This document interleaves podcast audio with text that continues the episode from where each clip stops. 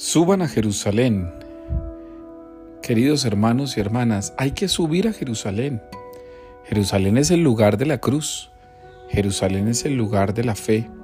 Jerusalén es el lugar del centro de la religión. Jerusalén es el lugar de la comunidad. Jerusalén también será el lugar de la gloria.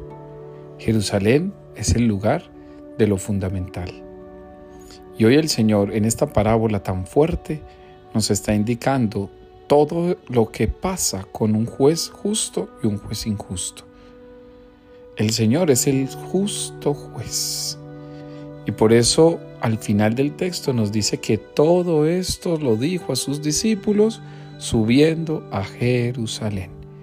Es el modo pedagógico de Jesús enseñar, mostrando en actos lo que ocurrirá en su propia existencia y mostrando en palabras lo que su existencia ha encarnado a modo de vida. Ahí está entonces la clave para todos y cada uno de nosotros, queridos hermanos.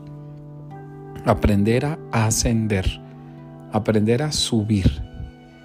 Jerusalén para el creyente es el lugar de la gloria. No es el lugar de la tristeza, ni del fracaso, ni de la angustia. Es el lugar de la alegría, de la fe del amor.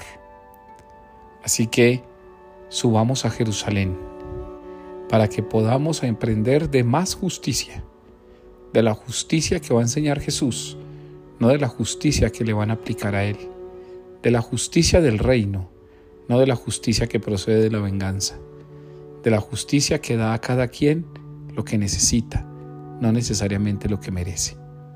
Levántate para que subas al Jerusalén de Dios y lo encuentres en tu corazón.